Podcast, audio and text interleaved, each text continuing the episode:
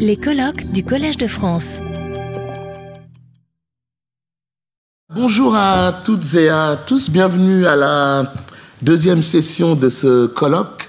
Mon nom est Makan Moïse Beng, je suis professeur de droit international à la faculté de droit de l'Université de Genève et professeur affilié à l'école de droit euh, de Sciences Po euh, Paris. Euh, j'aimerais remercier la professeure Laurence Boisson de Chazourne et le Collège de France de, l'invitation et surtout de l'invitation à présider ce, panel.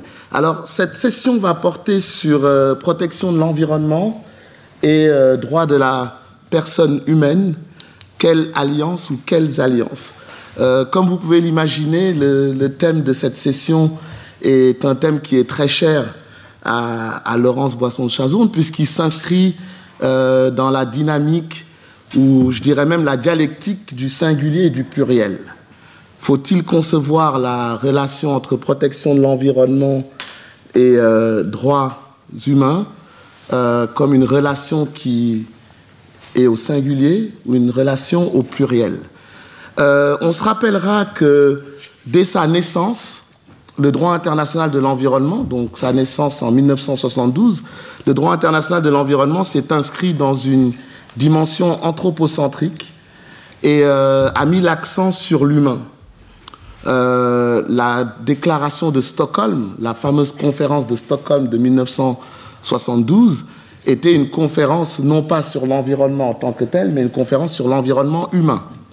Et euh, c'est peut-être à ce titre qu'en 1972, la communauté internationale a considéré qu'il était important de créer une, sorte de pont ou d'articulation juridique entre la protection de l'environnement et euh, la protection des, droits humains, puisque la déclaration de Stockholm a donné naissance à un droit de l'homme nouveau que l'on appelle le droit à un environnement sain.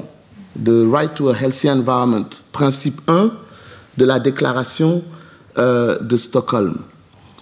Alors ce droit à un environnement sain, c'est un droit singulier euh, qui initialement euh, a donné l'impression que la relation entre protection de l'environnement et droit de la personne humaine est une relation au singulier, mais il est apparu par la suite qu'il est assez réducteur de, percevoir ou d'entrevoir la relation entre droit de l'environnement euh, et, droits humains euh, comme une relation au singulier.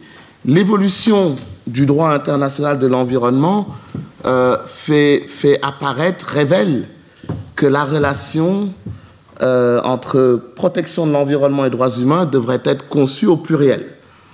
et donc que les alliances sont des alliances au pluriel. Alliance au pluriel, je, pense par là à des alliances complexes, à des alliances dynamiques et à des alliances évolutives. Euh, alliance complexe, il y a plusieurs niveaux de complexité dans l'alliance, dans la relation entre protection de l'environnement et euh, droits humains. Mais un niveau de complexité qui me semble important à mettre en avant, c'est bien entendu la complexité sémantique. Lorsqu'on pense à l'alliance entre protection de l'environnement et droits humains, doit-on parler d'un droit à un environnement sain, comme le fait en général la société civile internationale, ou doit-on parler d'un droit à un environnement satisfaisant, comme le suggère l'article 24 de la Charte africaine des droits de l'homme euh, et des peuples? Doit-on parler d'un droit à une vie saine et productive en harmonie avec la nature, comme le fait le principe 1 de la déclaration de Rio Ou doit-on parler d'un droit à un environnement propre, sain et durable, comme l'a proclamé l'année dernière, en 2022, l'Assemblée générale euh, des Nations unies Donc on voit une complexité sémantique qui, fait, euh, qui permet de voir pourquoi on peut parler déjà d'alliance complexe au pluriel. J'ai aussi évoqué des alliances euh, dynamiques. Les alliances entre la protection de l'environnement et les droits humains euh, sont des alliances à géométrie variable. On peut distinguer euh, d'une part des, alliances horizontales et d'autre part des alliances verticales. Euh, alliance horizontale, pourquoi? Parce que le droit international des droits de l'homme ou des droits humains, à mon avis, s'est dilué euh, dans le droit international de l'environnement au point de créer une nouvelle génération euh, de droits environnementaux. Alors, est-ce que ce sont des droits humains environnementaux Mais en tout cas, une nouvelle génération de droits environnementaux procéduraux? Euh, lorsqu'on pense, par exemple, au droit du, public de participer à la décision environnementale. C'est là un exemple de la dilution des droits, des droits de l'homme dans le champ de la protection internationale de l'environnement, le droit euh, à l'accès à l'information environnementale, le droit à l'accès à la justice environnementale. Ce sont là toute une série de nouveaux droits qu'on qualifie de droits environnementaux procéduraux qui sont une résultante de la dilution des droits de l'homme au sein de la protection internationale euh, de l'environnement. Mais j'ai aussi évoqué des relations ou des alliances verticales des alliances verticales, parce que l'évolution du droit international de l'environnement euh, laisse euh, transparaître euh, le, besoin de respecter ou de faire respecter les droits humains dans toute action menée en vue de la protection de l'environnement. si on pense par exemple au préambule de l'accord de Paris sur le climat, le préambule de l'accord de Paris sur le climat dit que lorsque les États euh, s'engagent dans des actions climatiques, ils se doivent de respecter leurs obligations en, matière de promotion et en matière de protection euh, de certains droits fondamentaux. Et donc on peut voir là une dimension verticale qui est que la protection de l'environnement doit, dans une certaine mesure, respecter euh, les obligations coutumières qui pèsent sur les États en matière de protection de l'environnement.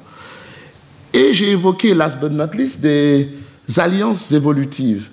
Et le panel, la session euh, qu'on va maintenant euh, euh, avoir l'occasion, l'opportunité d'écouter, de, porte sur ces alliances évolutives. Les alliances évolutives entre la protection de l'environnement et les droits humains euh, révèle des alliances juridiques euh, évolutives, des alliances juridiques euh, d'un nouveau type.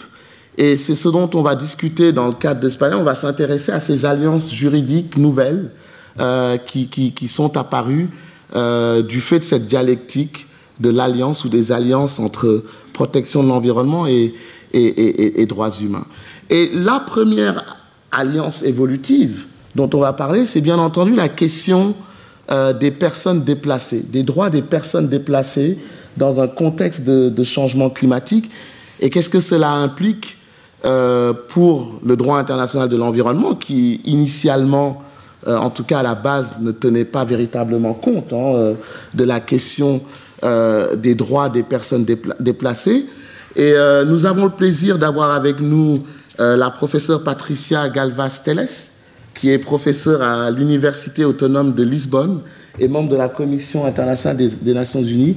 Et Patricia, vous allez pouvoir nous dire un peu quels sont les enjeux à ce niveau. Merci. Retrouvez tous les contenus du Collège de France sur www.colège-2-france.fr.